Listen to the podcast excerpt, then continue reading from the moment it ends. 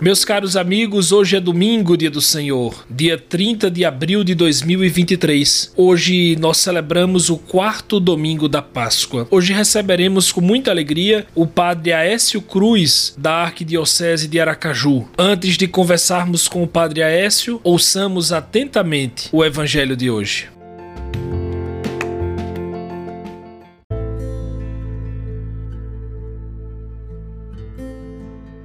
Evangelho de Jesus Cristo segundo João, capítulo 10, versículos de 1 a 10. Naquele tempo, disse Jesus: Em verdade, em verdade vos digo, quem não entra no redil das ovelhas pela porta, mas sobe por outro lugar, é ladrão e assaltante. Quem entra pela porta é o pastor das ovelhas. A esse o porteiro abre e as ovelhas escutam a sua voz. Ele chama as ovelhas pelo nome e as conduz para fora. E depois de fazer sair todas as que são suas, caminha à sua frente e as ovelhas o seguem, porque conhecem a sua voz. Mas não seguem um estranho, antes fogem dele, porque não conhecem a voz dos estranhos. Jesus contou-lhes esta parábola, mas eles não entenderam o que ele queria dizer. Então Jesus continuou: Em verdade, em verdade vos digo, eu sou a porta das ovelhas. Todos aqueles que vierem antes de mim são ladrões e assaltantes, mas as ovelhas não os escutaram. Eu sou a porta. Quem entrar por mim será salvo. Entrará e sairá e encontrará pastagem. O ladrão só vem para roubar, matar e destruir. Eu vim para que tenham vida e a tenham em abundância. Palavra da salvação.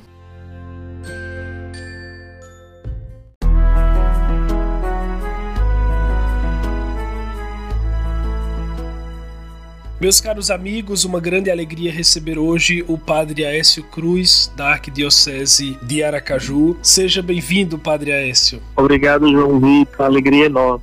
Bem, antes de iniciarmos, eu gostaria aqui de fazer um parêntese, porque eu conheci o Padre Aécio quando ele era ainda seminarista. Na época, era o cerimoniário do grande Dom Henrique Soares. E foi através do Padre Aécio que eu conheci Dom Henrique. Foi por meio dele que eu enviei a primeira edição do meu livro para Dom Henrique Henrique e, e, depois tudo que sucedeu, né? Então, padre, eu gostaria aqui publicamente de lhe agradecer por esse grande presente que o senhor me deu, porque Deus sabe o quão importante foi Dom Henrique em minha vida. Muito obrigado. Ô, João, presente nenhum, é dever nosso. Dom Henrique foi sinal da graça de Deus na vida de muitos, na nossa vida. Então, a gente não pode pegar a lâmpada e colocar debaixo da cama, como diz o próprio Evangelho, um arauto, uma atalaia, como foi o Dom Henrique, saudoso, faz falta, né? Tem que estar ao conhecimento de todos. Então, ter tido essa oportunidade de apresentar, isso já vai fazer 10 anos, né? Isso, João? Isso 2000, já. Foi, 2012, 2013, por aí. 10 anos, é. Estamos ficando velho. E João tá me devendo. Vinha pra minha ordenação e não veio. Verdade, verdade, padre. Mas pedindo desculpas, vamos lá, vamos para a meditação do Evangelho. Todos os anos, o Evangelho do quarto domingo da Páscoa é tirado do capítulo décimo do Evangelho de São João, no qual Jesus se autodefine como um único, bom e verdadeiro pastor das ovelhas. No texto deste ano, o ano A do ciclo litúrgico, Jesus ainda não é apresentado diretamente como pastor, mas como porta única por onde devem passar ovelhas e pastores. Então a primeira pergunta, Padre Écio, seria o seguinte: sendo ele a porta das ovelhas, o que é que ele quer dizer com isso? Veja, João, Jesus vem falar sobre a porta, sobre o retiro, sobre ser o pastor, logo após o relato do cego de nascença. Os conflitos ali com a, com a, liderança judaica. O Jesus insiste, a gente pode dizer isso, né? Insiste em deixar clara a sua identidade. E aí, quando ele começa, que é aí o capítulo, o início do capítulo 10, esse lindo capítulo 10 de São João, ele começa não se apresentando como pastor, mas como a porta, ele quer deixar claro solenemente por isso a gente vê lá, em verdade, em verdade vos digo. É sempre que a gente encontra isso nas Sagradas Escrituras, ali nos Evangelhos, Nosso Senhor falando, é uma forma solene de deixar bem claro. E aí, nesse caso, que somente por meio dele é possível encontrar o redil, encontrar o, o porto seguro, vamos dizer assim. Interessante o senhor falar isso, porque mesmo Jesus não sendo apresentado diretamente como bom pastor, o termo ovelhas aparece hoje sete sete vezes. E é em função das ovelhas que o pastor existe, é claro. A verdade é que a alegoria do bom pastor é uma alegoria bonita porque ela evidencia um Deus próximo. No tempo de Jesus, a figura do bom pastor era conhecida e o oposto dela era a figura do mercenário, que é o falso pastor. Então, Padre Aécio, quem são esses atuais mercenários que os cristãos devem guardar cuidado? Então, veja só, é uma afirmação ousada de que só tem um pastor, não há mais de um. E ele, nosso Senhor Jesus Cristo. E é aquele que nunca se promoveu. Então, todos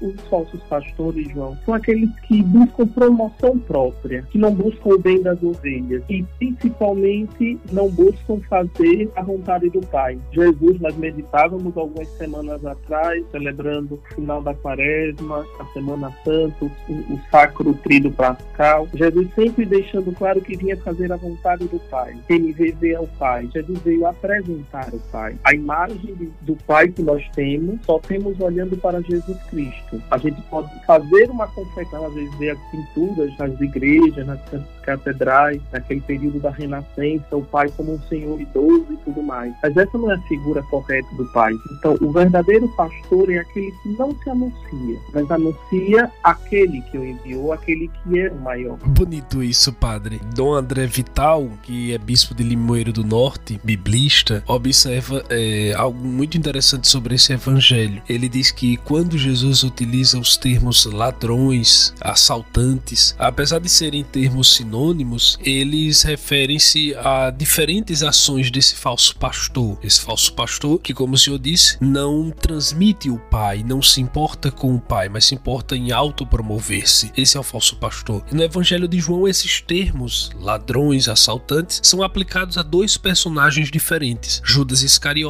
é chamado de ladrão em João 12:6 e Barrabás é chamado de bandido em João 18:40. Aí aqui vem o que é bonito. Ele diz, abre aspas, com esses dois apelativos, Jesus ensina e adverte que os falsos pastores podem atacar o rebanho tanto vindo de fora, com violência, como faz o bandido, como também de modo sutil, silencioso, sorrateiro, do modo do meio do rebanho, como faz aquele que furta, fecha aspas. É verdade isso, padre? O falso pastor pode estar dentro e também pode estar fora do nosso círculo? Infelizmente sim, João, pode sim. O próprio nosso Senhor nos adverte para tomar cuidado até com os lobos com pele de ovelha, né? Então, quem sou eu para não, não concordar com o Dom André Vital? Eu escuto de vez em quando, leio algumas coisas dele, se não me falha a memória, ele é beoniano. E é, é que nós podemos encontrar os falsos pastores, tanto fora, mas também dentro. E aí, os que estão de dentro é que nós precisamos tomar mais cuidado, porque é de forma sutil, como você mesmo comentou. Então, algo que é importante é a escuta da palavra de Deus. Algo que é muito importante, João, né, que é o primeiro mandamento. A gente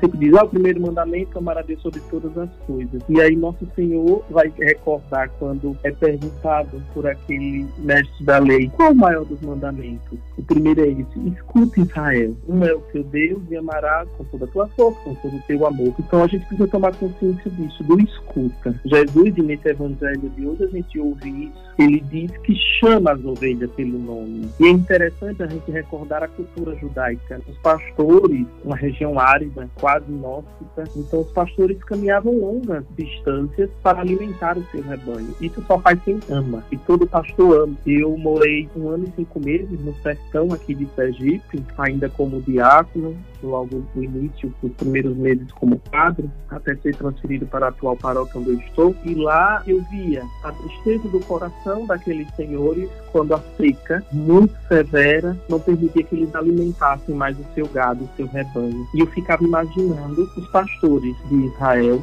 quantas longas distâncias para encontrar verdes pastagens, como o próprio Salmo desse domingo, Salmo 22, nos fala, e nos leva a descansar em verdes prados, verdejantes, em verdes prados. Veja só, os pastores caminhavam longas distâncias para dar alimento ao seu povo. E aí, nessas longas distâncias, encontravam outros pastores. Então, eles se juntavam, se juntavam aos seus rebanhos, num redil único, para que aí eles pudessem descansar e também vigiar o seu rebanho. Então, eles alternavam durante esse período da noite. Ao amanhecer, eles chegavam à porta do redil que eles tinham feito para cuidar do rebanho e chamavam as ovelhas. e sozinho as suas, não a do outro, entende? Então, algo importante para que a gente não se perca é ouvir. Nós precisamos ouvir o Senhor. E a gente caminha nesse santo tempo da Páscoa para o Pentecostes. A gente já vai ouvindo sinais, ouvindo até as próprias leituras que fala do Pentecostes. Para ouvir o Senhor é preciso a docilidade do Espírito. Sem isso, não conseguiremos reconhecer a voz do pastor. A gente vê tantos pastores aí dentro da igreja que não, não, não são voz do pastor. E aí a gente precisa rezar, a palavra de Deus. E quando eu falo palavra de Deus, não é só as Sagradas Escrituras, né? Nós sabemos que a palavra de Deus é muito maior do que o condensado de livros, o qual chamamos de Bíblia. Eu queria aproveitar esse gancho para, inclusive, questionar o senhor, porque Jesus diz assim: as ovelhas conhecem a voz do pastor, mas há tantas vozes neste mundo, há tantas coisas, há tantas vozes, inclusive, que são atraentes, são sedutoras. Como é que a ovelha vai identificar se a voz é mesmo do pastor, é de, de um falso pastor? João, isso requer tempo. Veja como aconteceu o chamado dos discípulos. Jesus chamou eles para fazerem coisas, para ir a algum lugar? Não. Chamou para estar com ele. Só reconhecemos uma voz quando a bem conhecemos. Nós falávamos do, de como nos conhecemos e o ponto em comum do Henrique. Ouvir até hoje um áudio com a voz do Henrique é fácil de reconhecê-la. É verdade. Então, Aquele sotaque é irreconhecível, né? Irreconhecível. O quanto brincamos, o quanto ríamos até. Eu mexendo, né? O outro cerimoniário também, amigo nosso, a gente brincando com ele por causa do sotaque. O que é dele, meu filho? Então, é preciso isso. Requer tempo. E quando eu falo requer tempo, requer convivência. Tudo é muito imediato, tudo é muito rápido e, pior ainda, tudo é muito passageiro. As relações são líquidas, aqui Bauman, né, da sua filosofia. Então, nada tem consistência. Para reconhecer a voz do pastor é preciso tempo, é preciso gastar tempo. E aí, não me ouçam mal, mas é, é preciso perder tempo com nosso Senhor. É, perdi, é preciso perder tempo com o bom pastor. Certo de que perder tempo com ele é o ganho melhor da nossa vida. Falta isso nós não vemos mais os cristãos católicos rezando, nós não vemos mais tempo dedicado diário para estar com o Senhor. E aí a gente vê, como a gente via no Evangelho da semana passada, né, comentávamos, a falta de esperança no coração de tantos como os discípulos de Emaús. Eles voltam porque esperavam, deixaram de esperar. Quantos cristãos católicos deixam de esperar em Deus porque não gastaram o tempo devido? Porque não percebem que o nosso Deus não é aquele que grita com o barulho. O nosso Deus é aquele que grita no silêncio. Se eu não silenciar, se eu não gastar tempo com Ele, eu não vou escutar, eu não vou reconhecer a sua voz. O inimigo, ele é sedutor, ele é sem vergonha, então ele vai te apresentar apresentar da forma mais bela e mais prazerosa possível. E nós podemos nos deixar cair, entende? Então, acredito muito nisso. Nos falta e é preciso que voltemos a isso, a gastar tempo com o pastor. Como eu dizia, olha o evangelho da semana passada, do terceiro domingo. Jesus começa a caminhar com eles, a conviver. E nessa convivência, o coração vai ardendo. E é com isso que o pastor atrai as suas ovelhas. Como eu disse e repito, né? Naquele redil com tantos rebanhos, por que só as ovelhas daquele pastor vêm? Que passou esse tempo todo com ele. Que linda essa resposta, Padre Aécio, porque parece o mundo de hoje, na verdade, ele quer respostas muito instantâneas. Então, a verdade é que ele quer que no primeiro instante de convivência com o pastor já reconheça a sua voz, já saiba quem ele é, mas tudo isso demanda tempo. Acho que o senhor lanceta é, o furúnculo assim da forma mais é, cirúrgica possível, né? Acho que o tempo é, seria realmente o elemento determinante para reconhecer a voz do pastor. Sim, sim, é determinante. Se não tiver silêncio, se não tiver tempo é importante.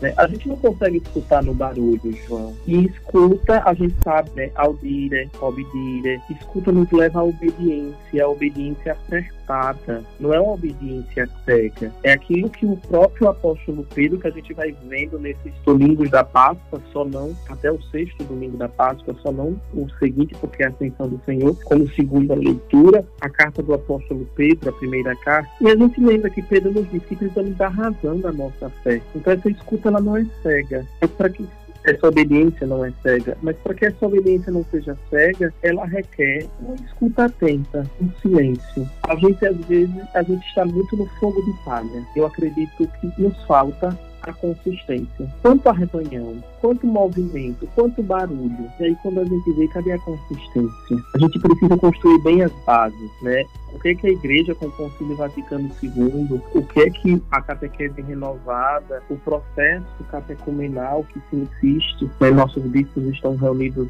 em assembleia em Aparecida, estavam reunidos, e o quanto eles chegam a nos orientar e nos recordar isso, da necessidade de uma boa base, de uma boa catequese, que apresente realmente o querigma, a causa que vale a pena. Isso tudo requer atenta. E requer também de nós que somos anunciadores da palavra, ministros ordenados ou, ou leigos, todas as expressões de fé da igreja, todos aqueles que fizeram experiência com o bom pastor, requer também uma atenção no anúncio. Por isso, o cuidado de saber quem é o verdadeiro pastor e o falso pastor. São duas coisas muito sérias e preocupantes. Quem está escutando, como está escutando. Mas eu mesmo, lhe sou sincero, João, eu não escuto qualquer um. Quando a conversa não tem muito, muita consistência, muita puia, muita conversa fiada, a gente deixa de prestar atenção. Então, é necessário um bom anúncio também. Não sei se respondi a pergunta. Mais que respondeu, padre. Eu queria, inclusive, como última questão desse podcast de hoje tão especial, fazer um link, porque hoje nós estamos celebrando o Dia Mundial de Oração pelas Vocações. E essa escuta do pastor é imprescindível para um discernimento muito autêntico sobre a vocação. O Senhor mesmo, muito novo, deixou tudo para seguir o eterno pastor. Em cada um de nós, Deus gravou o seu chamado, a uns para o sacerdócio, outros para a vida consagrada, outros ainda para o santo matrimônio. Eu queria muito que o Senhor, neste dia, domingo do Bom Pastor, mas dia mundial é, de oração pelas vocações, que o Senhor deixasse uma palavra acerca da vocação e de como as pessoas podem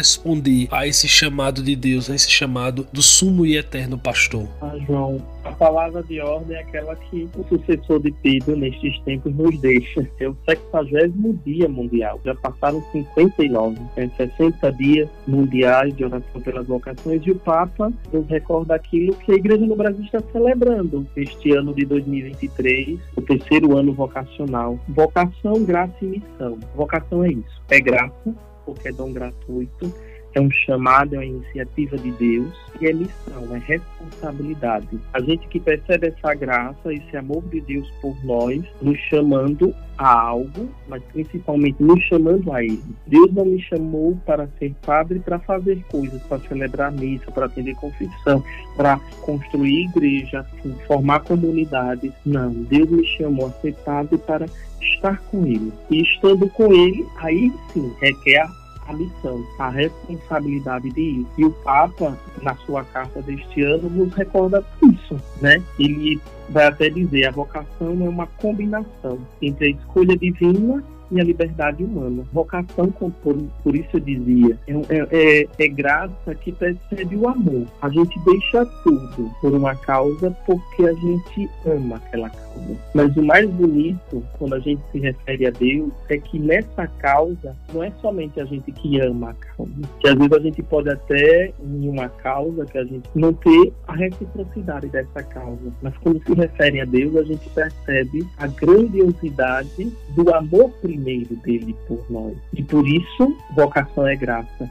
E por isso também vocação é missão. Então que a gente possa rezar pedindo ao Senhor da meta e continue enviando pastores. Peçamos também o auxílio daquela que é a mãe das vocações, a Senhora e Rainha, que interceda protegendo principalmente a nossa juventude, que precisa descobrir a sua vocação, que precisa escutar o chamado que Deus lhes faz e responder com responsabilidade eu me lembrei de João Paulo II, que escreveu aquele livro é, Vocação é Dom e Mistério. É graça e missão mesmo, como o senhor colocou aí. Padre Aécio Cruz, muitíssimo obrigado por estar conosco hoje. Um grande presente para mim. Digo que conversar com o senhor, escutar esse sotaque, mas um sotaque é de todos nós nordestinos, sempre me faz lembrar do alagoano que partiu, mas com certeza gravou nossos corações com o seu ministério tão fecundo. Muito obrigado, Padre Aécio. Eu João Vitor. É sempre uma alegria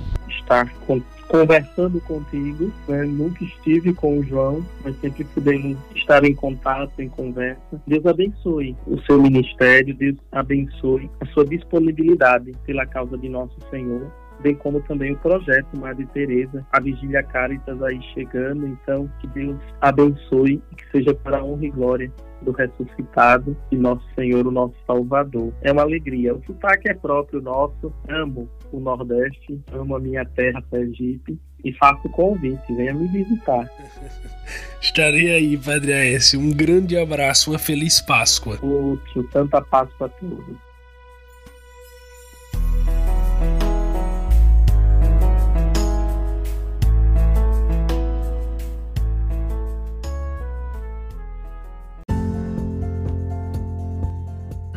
Meus caros amigos, uma grande alegria estar aqui mais uma vez. Durante esta madrugada, do dia 29 para o dia 30, o projeto Madre Teresa realizou a nona edição da Vigília Cáritas. Uma bênção incalculável. Muitas graças, muitos dons foram derramados nesta madrugada. No próximo domingo estaremos juntos mais uma vez meditando o Evangelho. A você um grande abraço e até a próxima, se Deus quiser.